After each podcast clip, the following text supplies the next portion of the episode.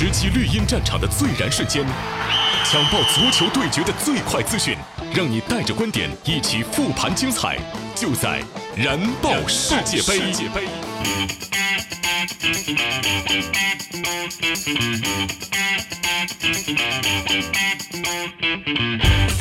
喜马拉雅的听众朋友们，早上好！您现在听到的是由百威啤酒独家冠名播出的《燃爆世界杯》，精彩世界杯头条刷不停，回顾最燃的球赛现场，让您听到最新最热、最有话题的世界杯新闻。我是刘洋。燃点重现。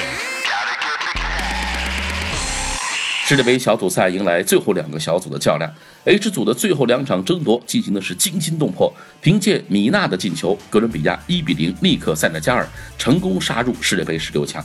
要知道，他们在本届世界杯的开局非常不利，开场三分钟，主力后腰卡洛斯·桑切斯就收到红点套餐，哥伦比亚也是出师无名。但从开门黑到小组第三，再到小组头名，佩克尔曼的球队上演了本届赛事的最强逆袭。首轮失利意味着一起跑就先让出三分，次轮再输就等于回家。而遭遇开局两连败的有沙特、埃及、摩洛哥、秘鲁、哥斯达黎加、韩国、突尼斯和巴拿马以及波兰。仅澳大利亚、尼日利亚、德国和哥伦比亚四支球队逃过一劫，保留着晋级的希望。但是袋鼠军团次轮只拿到一分，命运并不完全掌握在自己手里。那最后一轮呢？德国爆冷输球，已经是出局的韩国；澳大利亚零比二不敌已经出局的秘鲁；尼日利亚被阿根廷绝杀，这三队都没能逆袭成功。于是 H 组的哥伦比亚成为了最后的希望，但唯有取胜才能铁定晋级十六强。最终，来自呢南美的卡梅隆还是做到了。凭借米娜的进球，他们拿到至关重要的三分，从小组第三直接逆袭到小组第一，也成为了本届世界杯唯一一支开门黑却跻身淘汰赛的球队。有意思的是，哥伦比亚挤掉的是塞内加尔，而塞内加尔本届世界杯可是取得开门红，二比一战胜了波兰，开门红却最终出局，他们是本届的第三支，前两支分别是伊朗和塞尔维亚。而凭借公平竞赛分确定晋级的日本，则成为了第四档八支球队里面唯一一支闯进淘汰赛的球队。值得一提的是，小组赛结束之后，日本同塞内加尔在净胜球、进球数和胜负关系全部相同，但日本凭借着公平竞赛规则，以黄牌少的优势晋级，这也是世界杯史上首次出现这种情况。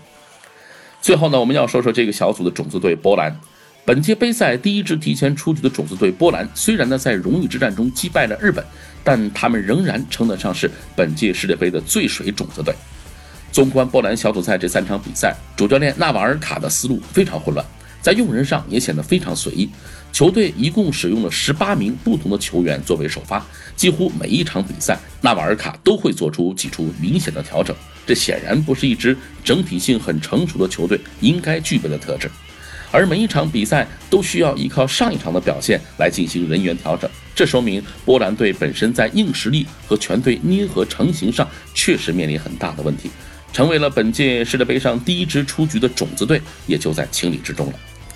和 H 组的惊心动魄相比，G 组的两场比赛多少都有点四平八稳的感觉。比利时两战连图确保出线。世界杯小组赛收官战，三狮军团大战欧洲红魔，在快乐足球力争第二等多重微妙的压力下，比利时强势拿下三分，直面死亡半区的挑战。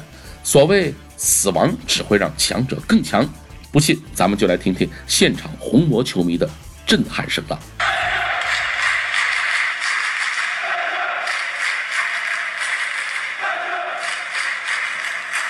以小组第一身份出现后，比利时落位上半区，八分之一决赛对手是 H 组第二的日本队。若能过关，四分之一决赛对手将是巴西和墨西哥之间的胜者。面对实力、身价、状态和身体对抗都逊于自己的日本队，比利时当然希望跻身八强。不过，如果真的在四分之一决赛对上强大的巴西，比利时想要突破他们世界杯历史最佳战绩，就面临了一场恶战了。这一次。比利时是重装出击，一路顺风顺水。他们如果能真正表现出超白金一代的预期水准，真正保持团结、保持拼搏的精神，那么欧洲红魔有理由去梦想更多。而上轮呢，也锁定出线名额的英格兰，则没有持续前两场那么火爆的状态。整场比赛呢，他们其实也都有扳平比分的机会，但不知有意还是无意，都被球员们生生浪费。特别是拉什福德单刀赴会最为可惜！就这样，原本黄牌处于劣势的三狮军如愿拿到了小组第二，所处下半区也只有西班牙一支传统豪门，是不是看到了夺冠的希望？但是问题就来了，H 组头名哥伦比亚就好对付吗？英格兰就一定有把握闯过八分之一决赛这一关吗？就一定能拿下瑞典与瑞士的胜者吗？熟悉三喵的球迷们可定然不会做出肯定的答复。所以，虽然英格兰输球第二看似有利，比利时赢球拿第一看似不利，但想要在世界杯上取得佳绩，必须得有面对一切对手的勇气和决心。独家热评。昨夜今晨的四场比赛呢，从进程来看呢，没有之前几个比赛日那么劲爆。要说呢，最具话题性的就是日本和波兰的这场比赛了。这很有可能会是本届大赛开始之后最具争议的比赛。毕竟呢，在比赛的最后十分钟，日本队采取了一种非常极端的方式，保住了自己在积分榜上的优势，而波兰队则君子有成人之美，最终呢，在一片嘘声中比赛结束，双方都要到了自己想要的结果，皆大欢喜。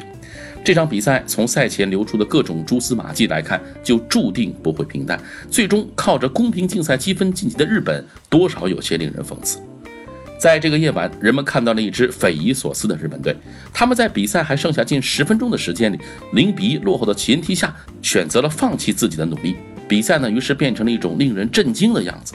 日本队零比一落后，但他们却在后场反复不停倒脚取胜。不重要，荣誉感不重要，在实际的利益面前，那些虚无缥缈的一切都靠边站。那比这更讽刺的是，日本队竟然真的因为这十分钟的倒脚而拿到了小组出线权。他们的积分、净胜球、进球数和塞内加尔一模一样，于是来比拼公平竞赛积分。日本队少了两张黄牌，所以晋级。一支消极比赛的球队凭借公平竞赛而晋级。几天前，法国和丹麦打出了一场令球迷昏昏欲睡的比赛，引起了球迷不满。这场比赛只能是有过之而无不及。虽然呢，在场上我们还是能够找到一些积极因素的，例如呢，前两场比赛表现糟糕的门将川岛永嗣，那这场比赛呢，他不但以队长身份首发，还贡献了一次极具精彩的扑救。但很显然，这场比赛本身已经超越了技战术讨论的范围。日本队最终晋级是依靠自己在公平竞赛积分上对塞内加尔的优势，但比赛最后十分钟的表现又怎么和公平竞赛四个字挂钩呢？这恐怕是最值得我们去深思熟虑的问题。一支赤裸裸的、毫不掩饰的、毫不羞愧的去消极比赛的日本队，因为公平竞赛四个字而晋级。这是世界杯八十八年历史上第一次有球队以公平竞赛为由挤掉其他同分、同净胜球、同进球数的球队而晋级。在足球的舞台上，国际足联设置的诸多规则都成为了滑稽的笑柄，例如金球奖，例如波兰这种实力平平的球队因为钻规则的漏洞挤掉西班牙、英格兰，成为了种子队。再例如，当欧冠等大型赛事都以胜负关系这种相对更为公平的规则来排定同分球队的排名时，世界杯非要以净胜球、进球数和所谓公平竞赛精神来排名决定，这是制造如此悲剧的温床。但这些都不是最悲哀的，悲哀的是在世界杯这样的名利场里，人性的丑恶总会存在，例如假摔骗点，例如粗野犯规，例如苏亚雷斯对基耶利尼的生吃。但每一次震惊世界的丑闻之后啊，总会有规则对这些牟利者予以处罚。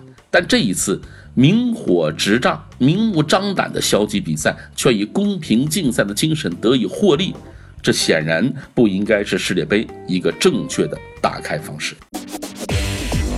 百威最燃时刻，生来助燃，百威为最佳球员加冕助威。今年俄罗斯世界杯的一场比赛都将由球迷票选出百位本场最佳球员，结果会在比赛结束后直接公布。那么今天这场哥伦比亚和塞内加尔的较量当中，究竟谁会获此殊荣呢？带刀后卫米纳连场头锥，凿开哥伦比亚晋级之路。问天问地，绿茵场谁能与其争锋？本场百位最佳球员就是哥伦比亚的中后卫耶里米纳，不是法尔考，不是 J 罗，也不是夸德拉多。哥伦比亚小组赛最佳射手竟然是他们的中后卫耶里米纳，除去呢首轮比赛早早落后一人，这名只有二十三岁的中后卫不仅做好了本职工作，连续两场比赛力保球门不失。此外呢，他还兼职前锋，打进关键球，帮助哥伦比亚连抢六分，堪称哥伦比亚小组赛出现最大的功臣。在球队小组赛第一轮被罚下一人，遗憾失利之后，米娜的两个进球帮助哥伦比亚队获得了六分。他不仅成为哥伦比亚小组赛头号得分手，甚至已经是巴塞罗那球员世界杯小组赛进球最多的球员。这两个进球都是在角球机会时高高跃起，强力头坠。米娜一米九五的身高、壮硕的身躯，加上过人的弹跳，让防守球员毫无办法。尤其是对阵波兰的进球。身高一米九五的米娜起跳后，波兰身高一米九六的门将斯琴斯尼同样起跳用手去扑救，也没能够得到米娜的头顶。巴萨中卫弹跳实在惊人，能够在两个禁区具有超强的统治力，米娜真可以算得上是最理想的中后卫模板。米娜强大的身体条件和过人的足球天赋，有一大部分来自家族遗传。据悉，米娜出生在一个足球世家，他父亲呢是球员，叔叔也是球员。不过，无论是父亲、叔叔，还是年少时代的小米娜，他们的场上位置都是门将。或许呢，这是身高的原因决定的。父亲的建议呢，把米娜换个位置。在青年队时代，米娜还踢过中场，但最终呢，他还是找到了更适合自己的中后卫。二十一岁那年，米娜帮助帕尔梅拉斯俱乐部获得巴甲冠军。二零一七年，只有二十二岁的米娜加盟西甲豪门巴塞罗那。但是呢，在巴萨提前夺冠之后，面对莱万特的比赛中，米纳与菲尔马伦搭档的中卫组合却终结了巴萨西甲连续四十三场不败的记录，而且居然被对手空进了五个进球。米纳在赛后呢，也是受到了西班牙媒体的猛烈抨击，他的巴萨之路刚开始似乎呢就要终结了。不过呢，好在世界杯看来是挽救了他的职业生涯。据悉，西甲的贝蒂斯还有英超的利物浦、西汉姆联队都希望得到米纳。不过呢，在有了如此亮眼表现之后，巴萨肯定不会舍得轻易放他走，而其他球队要想得到米纳，也要大出血。已经学精了的巴萨呢，去年跟米纳签下的是五年违约金高达一亿欧元的长约。好了，节目的最后啊，我们还是来看看淘汰赛的阶段的赛程。随着十六强的尘埃落定，八分之一决赛的对阵形势也揭晓了。上半区堪称是死亡半区。具体对阵是乌拉圭对阵葡萄牙，法国对阵阿根廷，巴西对阵墨西哥，比利时对阵日本。下半区则是西班牙对阵俄罗斯，克罗地亚对阵丹麦，瑞典对瑞士，哥伦比亚则对阵英格兰。而在明天晚上率先开始的两场淘汰赛就充满了看点。明天晚上的十点，法国呢将会迎来阿根廷的挑战。无论从临场状态还是纸面实力上来看，法国无疑是被看好。阿根廷在面对法国时的唯一能拿来给自己壮壮胆的，只有梅西，外加两队的交战记录。两支球队历史上共有十一次交手记录，阿根廷取得了六胜三平两负的成绩。其中呢，在世界杯小组赛有过两次交手，阿根廷也都是最后的获胜者。值得一提的是，阿根廷之前两次击败法国都杀入了最后的决赛。一九七八年的那次，他们在决赛里击败荷兰夺得了冠军。今年的阿根廷能否延续传统，三杀法国队闯入最后的决赛呢？明天的晚上才会见分晓。而在后天凌晨的两点，乌拉圭和葡萄牙将会上演巅峰对决。从实力上来看，乌拉圭明显要比葡萄牙队更胜一筹。他们除了拥有苏亚雷斯和卡瓦尼两大锋霸之外，还有戈丁领衔的钢铁防线。不过，在这场大赛之前，乌拉圭却传出了一个坏消息，那就是球队主力中卫西门尼斯受伤。西门尼斯虽然还很年轻，但他对乌拉圭的重要性是不言而喻的。